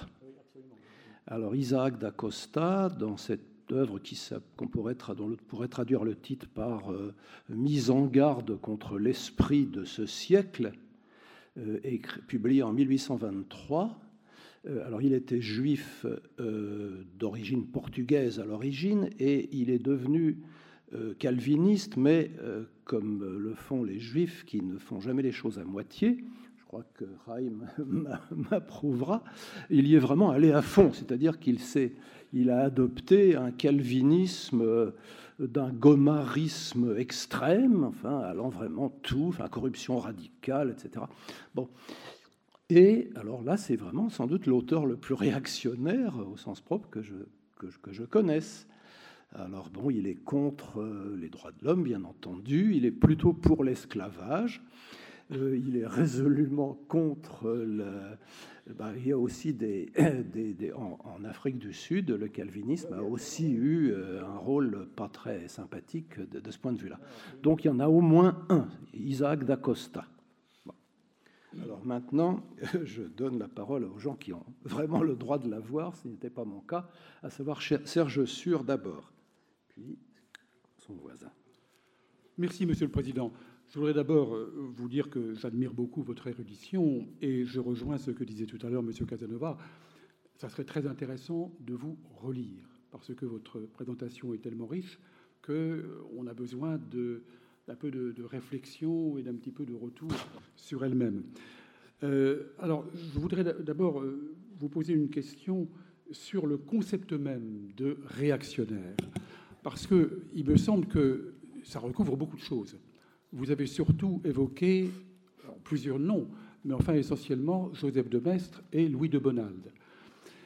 Euh, alors, est-ce qu'on peut dire que Hitler, euh, Mussolini, Staline étaient des disciples de, de, Joseph de Maistre ou de Louis de Bonald? Je ne le pense pas du tout. Alors, je crois qu'il faudrait quand même préciser euh, ce concept de réactionnaire qui est une désignation qui est donnée par les ennemis des réactionnaires. C'est donc généralement un concept polémique. Il est rare, ça peut arriver, mais il est rare qu'on se présente soi-même comme réactionnaire en dehors peut-être du dandisme dont vous avez parlé, du dandisme sarcastique, c'est-à-dire d'une attitude d'anarchiste euh, de droite en quelque sorte. Là, on peut très bien se déclarer réactionnaire, ce qui est une espèce de position, euh, position provocatrice. Mais pour le reste, un mouvement politique ne va pas s'identifier comme réactionnaire. Et si on se place sous l'angle de Joseph de Maistre et de Louis de Bonald, est-ce que les véritables régimes réactionnaires, en leur sens, ça n'était pas le salatarisme, ça n'était pas le franquisme, ça n'était pas le régime de Vichy? Vous connaissez la définition du régime de Vichy? Bibliothèque rose, terreur blanche, marché noir. Et est-ce qu'au fond, ce n'est pas ça le véritable, euh, réactionnaire? Et il y a un lien entre ces réactionnaires et le cléricalisme. Alors que ni Mussolini, ni Hitler, ni Staline n'étaient véritablement cléricaux.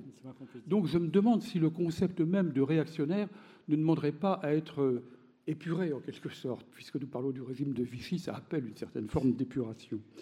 Et peut-être un petit mot aussi sur le bourreau. Euh, Joseph de Maistre, vous faites le lien entre le bourreau et le sacré. Mais il y a une formule de, Joseph de Maistre où il dit le bourreau, c'est le lien et l'horreur de l'association humaine. Autrement dit, euh, il repose sur la solidarité sociale et pas simplement sur le sacré. Au fond, c'est le lien nécessaire, plus que le contrat. Le, bourreau se substitue au contrat, en quelque sorte. Et euh,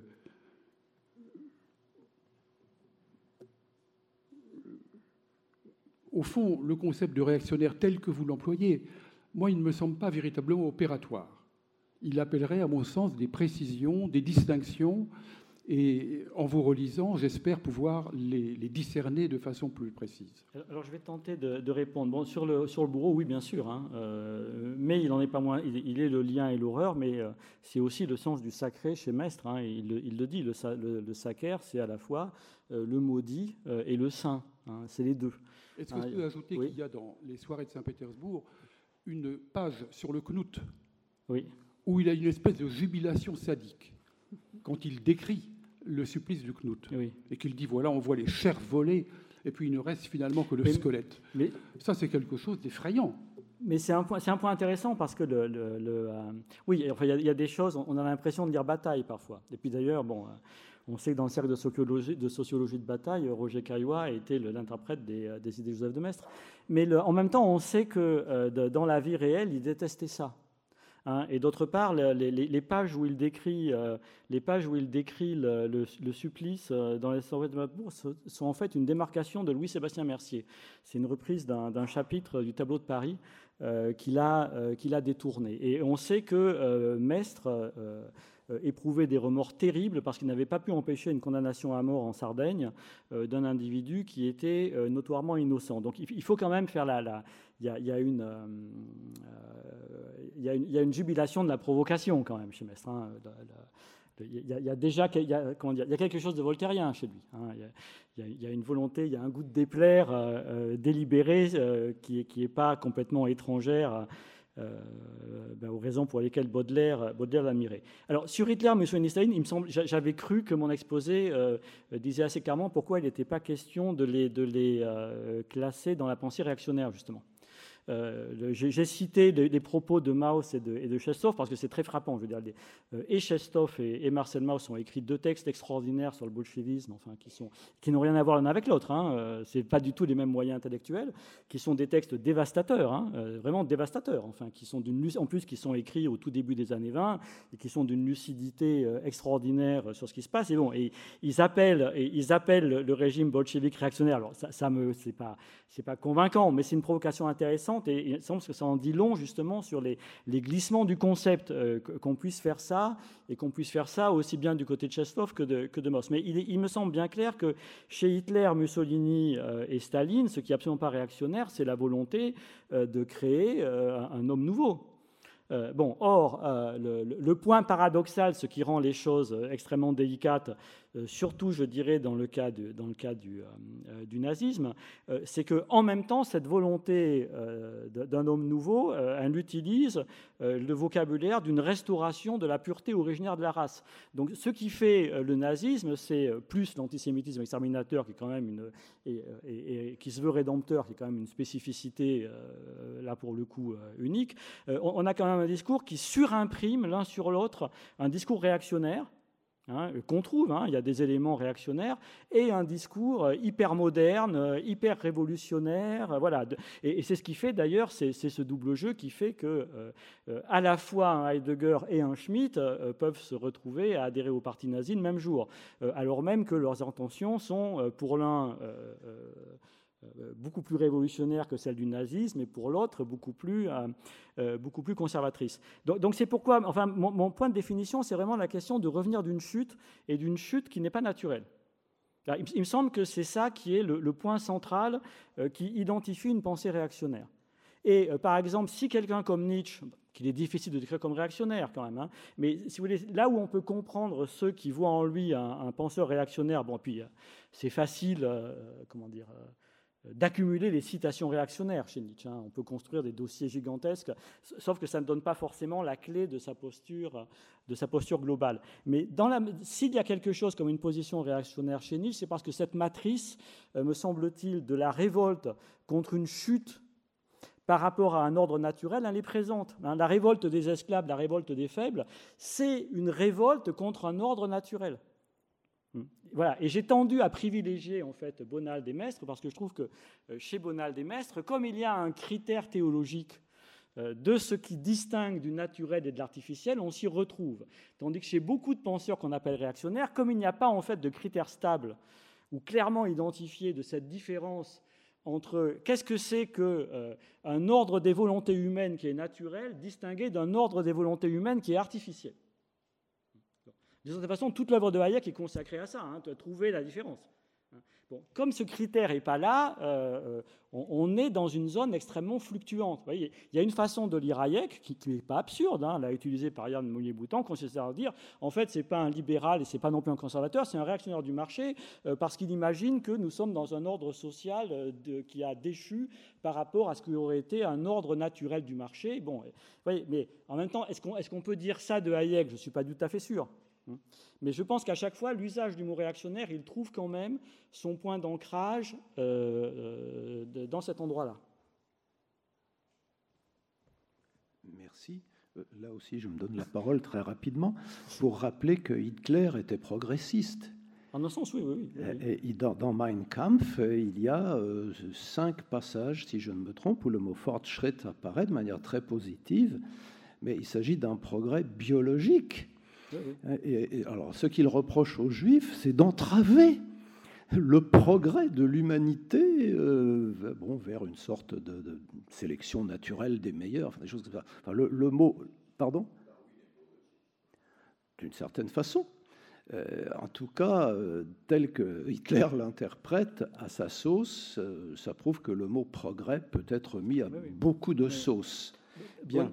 Bonald est progressiste. Hein. Je veux dire, enfin, c'est, sincèrement, quand vous lisez Bonald, chez qui finalement le péché originel est, est beaucoup plus minoré euh, que chez Mestre, et puis quand vous lisez enfin, le, Bonal désespère de l'évolution à cause de la Révolution française, mais quand je dis que pour lui la Révolution française c'est une crise d'adolescence, il n'emploie pas l'expression crise d'adolescence, mais il dit bien une crise qui correspond à l'adolescence. Donc, euh, on est dans une vision euh, tout à fait évolutionniste et progressiste. Hein. La Révolution est une crise d'adolescence après laquelle la société va trouver sa maturité.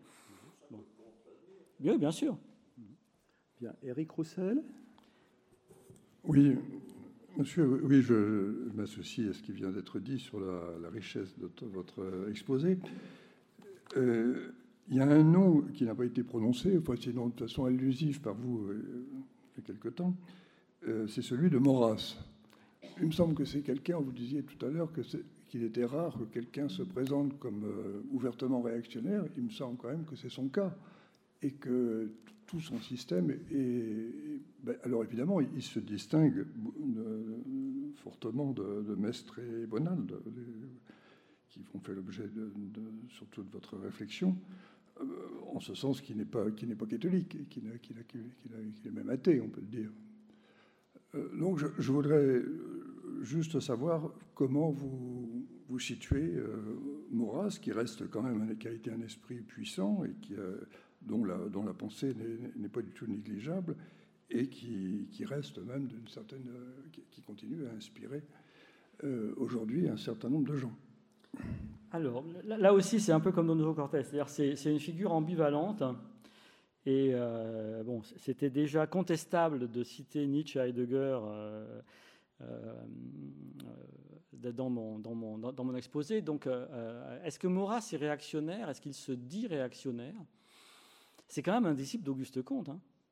Je veux dire, voilà, donc, euh, donc euh, est-ce qu'Auguste Comte est réactionnaire? Enfin, ça, me semble, ça me semble difficile, euh, ça me semble difficile de, dire cela, et ça me semble d'autre part difficile d'intégrer Maurras. Enfin, si ce que je propose marche, mais ça peut-être ça marche pas. Hein. Euh, c'est à voir. Mais euh, si vraiment le point d'ancrage, c'est cette question de la chute euh, par rapport à un ordre naturel, donc avec ce double moment, pas seulement l'ordre naturel, mais la, possibilité de chuter. Est-ce qu'il y a ça chez Maurras? Je ne suis pas sûr. Je pense qu'il y a chez Maurras l'idée que l'idéologie démocratique fait obstacle à l'assomption de la réalité, de la réalité de l'ordre social. Euh, et, il y a d'autre part, l'autre élément qu'il y a, c'est que finalement, euh, bon, Maurras tel que je le lis, euh, d'abord il, y, a, une dimension nietzschéenne qui est assez sensible dans son antichristianisme, et puis c'est quand même quelqu'un qui finalement aurait tiré de compte la question suivante, hein, la, position suivante consistant à dire, bah oui, il faut une religion, euh, le christianisme ne fait plus l'affaire, donc ce qui va tenir la place de la religion dont nous avons besoin, c'est la nation, la déesse France, etc. Est-ce qu'il faut appeler ça réactionnaire? Je ne suis pas... Enfin, je sais pas. Je ne suis, euh, je, suis pas absolument sûr qu'on puisse décrire ça comme comme réactionnaire. Je pense ici à un de ses premiers textes, là, c'est autant. Alors, euh, je ne sais plus lequel c'est, il me semble que c'est la fin des trois idées politiques, mais je ne suis pas sûr, dans lequel il dit que la révolution a eu lieu, que c'est un fait, euh, qu'elle a, créé, euh, qu'elle a créé des familles jacobines. Oui, mais enfin, toute la pensée de Maurras est bâtie contre la révolution. C'est ce qu'il distingue, par exemple, de, de Barès, qui, qui, au contraire. Ah oui, d'accord, mais c'est un contre-révolutionnaire. Oui, ça d'accord. Oui. Mais, euh, mais, si vous voulez, c'est le même, c'est le même problème que Mussolini. Mussolini, est un, pas Mussolini est un contre-révolutionnaire. Oui, mais il admet le fait que la religion a créé des nouvelles dynasties. Comme il le dit, il y a de grandes familles jacobines, et il dit, et tout ce qui existe, c'est un état d'esprit qui empêche, le, qui empêche le nouveau régime de naître. D'où son thème d'ailleurs de la contre-révolution spontanée. Donc il y, a cette idée que euh, finalement l'idéologie républicaine brouille les esprits. Bah, c'est déjà une réaction. Oui, mais d'accord, mais, mais, certes, mais dans ce cas-là, beaucoup de monde va pouvoir être décrit comme réactionnaire. Donc on, risque alors d'avoir un, usage du concept euh, extrêmement, euh, extrêmement extensif.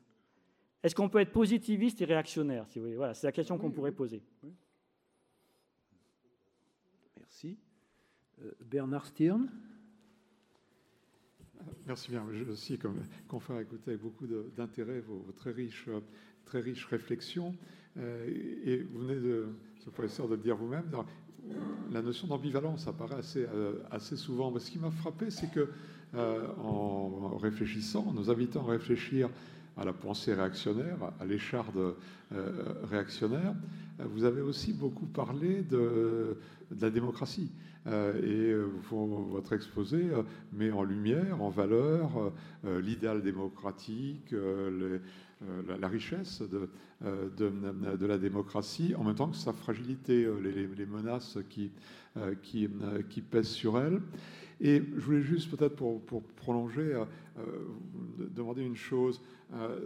Dans, les inquiétudes qu'on peut avoir aujourd'hui sur le, modèle démocratique, il y a cette dichotomie qui a été très bien mise en lumière par Yashamoun, que dans son livre Le peuple euh, contre la démocratie, euh, qui est le constat que pendant de la Révolution jusqu'à aujourd'hui pratiquement, démocratie et liberté ont cheminé ensemble.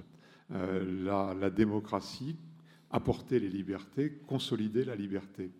Et on voit peut-être apparaître un divorce entre démocratie et liberté, un divorce extrêmement dangereux et qui là ouvrirait peut-être une, faille pour ces échardes réactionnaires, euh, avec dans certains côtés la démocratie sans la liberté, et au fond c'est euh, ben, tous les régimes populistes qui sont des régimes d'abord démocratiques, mais démocratie sans, euh, liberté, et même, de certaine manière, l'élection de Trump peut être une, élection, enfin, une illustration de la démocratie sans liberté, et puis, parallèlement, la liberté sans la démocratie.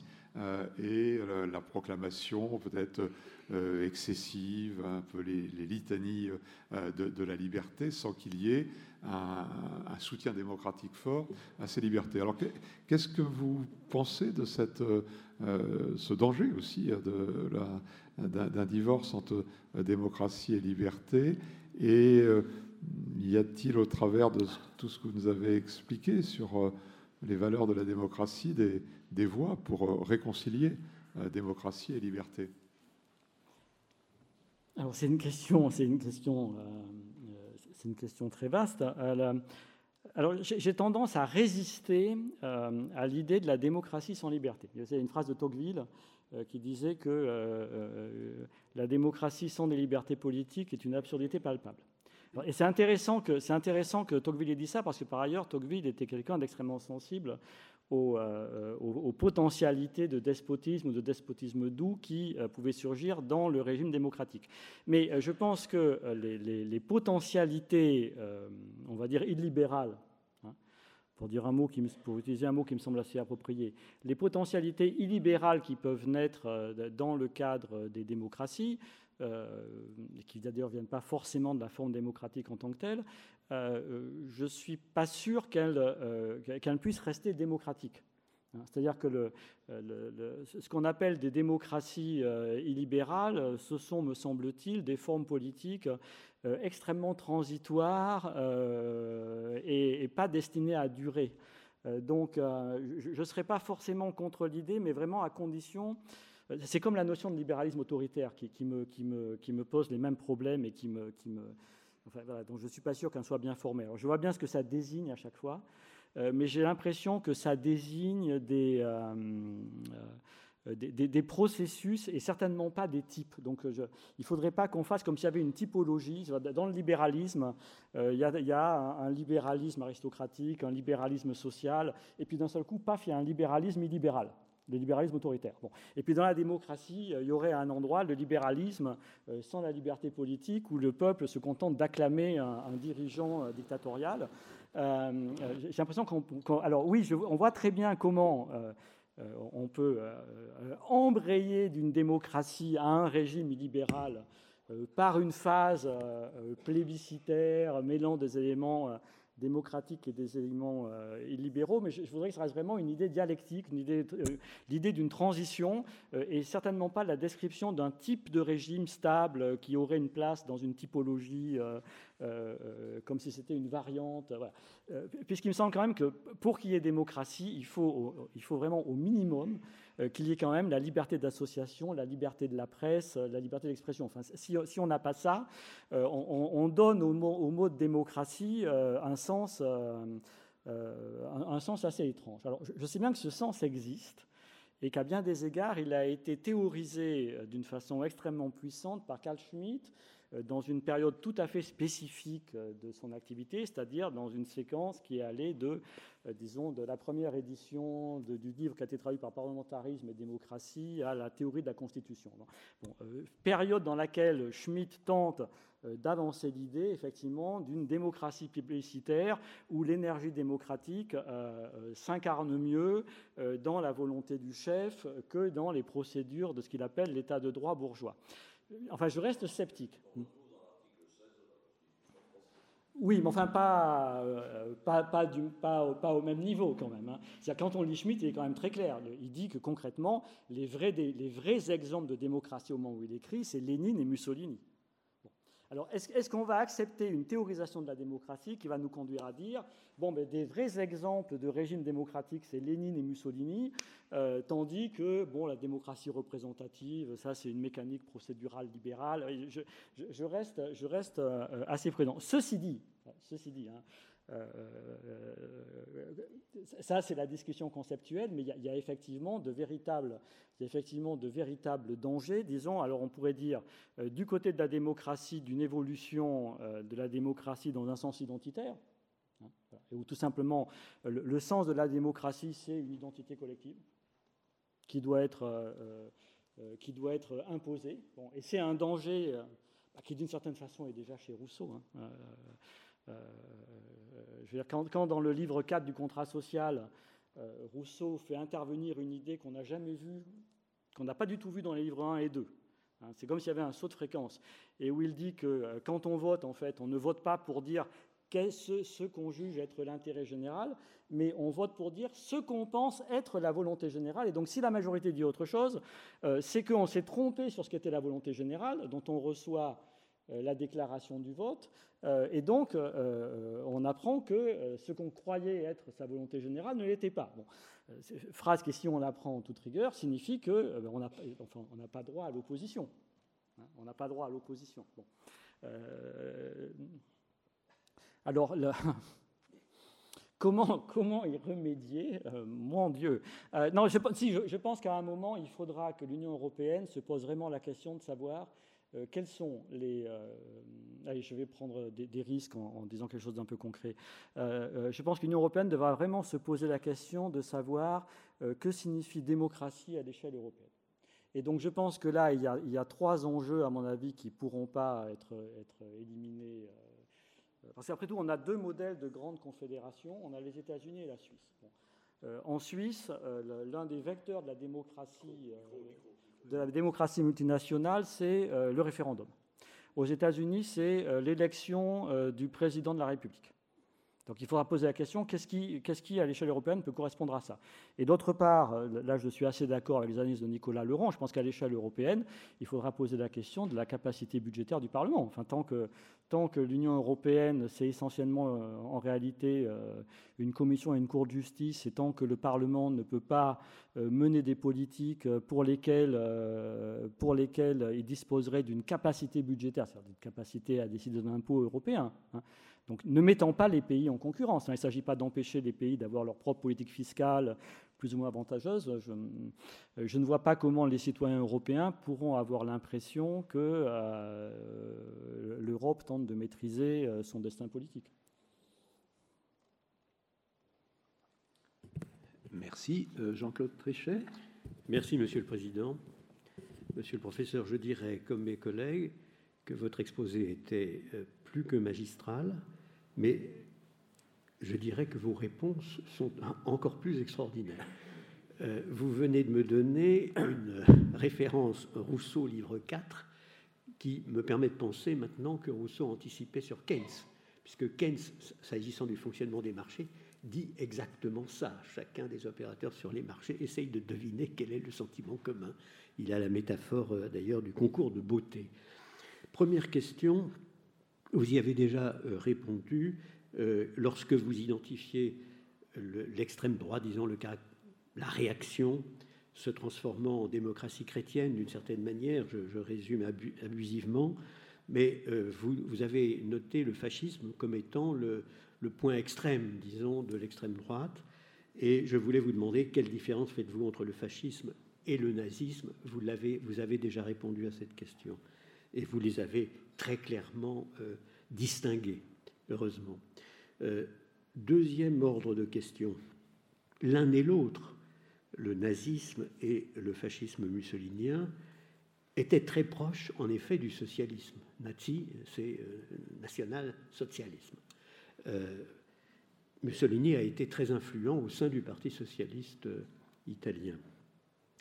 Donc le rapprochement que vous avez fait vous-même entre les extrêmes euh, est incontestable, documenté. Et euh, ce qui me frappe beaucoup, c'est que reprenant euh, un certain nombre de méditations américaines en ce moment, parce que l'Amérique les États-Unis sont un, laboratoire démocratique extrêmement à la fois stimulant et inquiétant, je vois qu'ils remettent maintenant la métaphore du fer à cheval de Jean-Pierre Fay, c'est-à-dire l'extrême droite et l'extrême gauche sont très proches et très éloignés du centre, d'un centre démocratique. Euh, et de ce point de vue-là, euh, je note qu'il cite Jean-Pierre Fay assez régulièrement pour le siècle des idéologies. Je dirais que, de mon point de vue, c'est quand même François Furet qui a été le plus magistral dans, le passé d'une illusion, où il traite essentiellement du communisme, mais il montre une proximité entre le communisme et l'autoritarisme d'extrême droite qui est, euh, très très impressionnante. Et je veux dire, c'est mon troisième point, quand je regarde les États-Unis aujourd'hui, alors peut-être qu'ils sont dans un autre univers que celui de l'Europe continentale, mais je suis quand même frappé qu'ils s'accusent maintenant de fascisme. C'est en effet la qualification que le président des États-Unis a donnée de la droite, pas d'ailleurs simplement de l'extrême droite, enfin d'une droite trumpienne, mais qui représente quand même un peu plus de la moitié apparemment du Parti républicain. Quant aux républicains eux-mêmes, euh, ils ont tendance à assimiler complètement euh, l'extrême gauche euh, au Parti démocrate, le wokisme, l'extrême gauche. Les termes extrême droite et extrême gauche sont maintenant utilisés naturellement dans le débat public américain alors qu'on pouvait penser que c'était plutôt, euh, comment dirais-je, des qualifications, des spécifications françaises, européennes, continentales. Euh, comment percevez-vous vous-même cette évolution de la grande démocratie euh, qui est bien différente de la nôtre naturellement, mais qui manifeste tant de mouvements aussi inquiétants euh, alors, L'une des choses qui me frappe le plus, je pourrais rebondir sur la question du fascisme et, euh, je ne suis pas contre un, usage du terme, mais, toute la difficulté est que quand on dit fascisme, tout le monde pense immédiatement au paroxysme nazi. Et donc l'image qu'on a du fascisme, immédiatement, c'est la SS. et pas du tout, et pas du tout les, le fascisme italien de l'année 1919, par exemple quand on va lire les, brochures du, fascisme italien de l'année 1919, on, a, des surprises. Enfin, on a parfois l'impression de lire des, euh, euh, des, revendications de gilets jaunes. Hein. Euh, c'est un peu provocateur ce que je dis là, mais il y a des demandes de démocratie directe, d'abolition, euh, d'abolition des aristocraties, enfin, etc., etc. Et donc, je crois qu'on a tendance à, trop penser le fascisme à partir du modèle nazi, qui est quand même qui est quand même tout à fait paroxystique, et, de ne pas aller assez regarder des, des, des, formes du fascisme qui ne, qui ne correspondent pas forcément à des, euh, à des projets exterminatoires. Euh, bon, il y a un livre qui n'est pas recommandable, mais que je trouve quand même très intéressant. Il y a, eu le livre de, Maurice Bardèche, euh, Qu'est-ce que le fascisme, paru en 1960. C'est un livre tout à fait stupéfiant parce que c'est un livre qui se revendique fasciste. Bardèche explique quel serait un fascisme adapté au temps moderne et donc un fascisme qui ne serait pas coupable des violences nazies. Et ce qui est tout à fait extraordinaire dans ce livre, c'est qu'il donne deux exemples euh, pour lui de ce qui pourrait être des candidats potentiels à un fascisme rénové et opératoire. Le premier exemple qu'il donne, alors il dit c'est un exemple ambivalent. Euh, il a écrit son livre en 1959. Il dit c'est Fidel Castro à Cuba. Et il dit mais Fidel Castro donne trop de place euh, aux émeutes populaires donc je pense qu'il va basculer du côté du communisme. Mais il le voit comme un candidat possible. Et l'autre candidat pour lequel il se livre à un éloge, alors sans réserve cette fois-ci, c'est Nasser en Égypte, dont il dit voilà euh, le grand représentant d'un fascisme pour les temps contemporains. Et il, adjoint à ça un éloge appuyé de euh, l'éthique virile de l'islam, etc. etc. Voilà. Alors, donc, et je pense que c'est. Or, Bardèche, c'est quand même quelqu'un qui s'est. Euh, qui s'est réellement compromis, qui en plus a été négationniste. Et donc, je pense qu'il n'est pas. voilà, il, faut. Euh, je ne suis pas contre un usage du terme fascisme euh, à, condition qu'on s'entende assez clairement sur ce qu'on vise, euh, ce qu'on vise par là. Et c'est certainement plus clair que le terme populisme dont on fait un usage qui me semble d'une confusion, d'une confusion, d'une confusion terrible. Pour les États-Unis, alors, je, vais, répondre à votre question de biais, mais je, pense qu'un des éléments les, plus intéressants, c'est la façon dont sont en train, en fait, de se réactiver aux États-Unis, euh, je crois, et c'est ça qui se reflète euh, dans les argumentaires de la Cour suprême qui scandalisent tellement, mais de manière un peu lointaine en France, parce qu'on ne va pas lire euh, quels sont les arguments, et en train de se réactiver le fait que la question de la souveraineté entre les États fédérés et l'État fédéral n'a jamais été réglée conceptuellement. On voit d'ailleurs très bien comment la, Cour fédérale actuellement réactive euh, des jurisprudences euh, du XVIIIe siècle sur le rapport de souveraineté entre État fédéré et État fédéral, qui sont des jurisprudences oubliées, mais qui n'ont jamais été renversés. C'est-à-dire il n'y a, pas euh, euh, auquel on n'a jamais opposé un nouveau texte jurisprudentiel.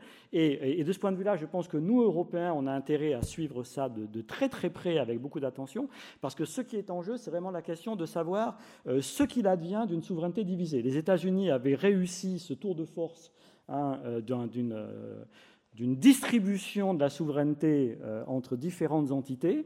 Euh, euh, or, c'est ça qui est en train d'être en péril et, vraiment, euh, nous, avons intérêt à nous y intéresser. Je vous remercie. il se trouve qu'il est très exactement 17 heures. Donc, en principe, nous sommes autorisés à achever nos débats pour passer à un autre genre d'exercice, à savoir le comité secret. Merci à vous.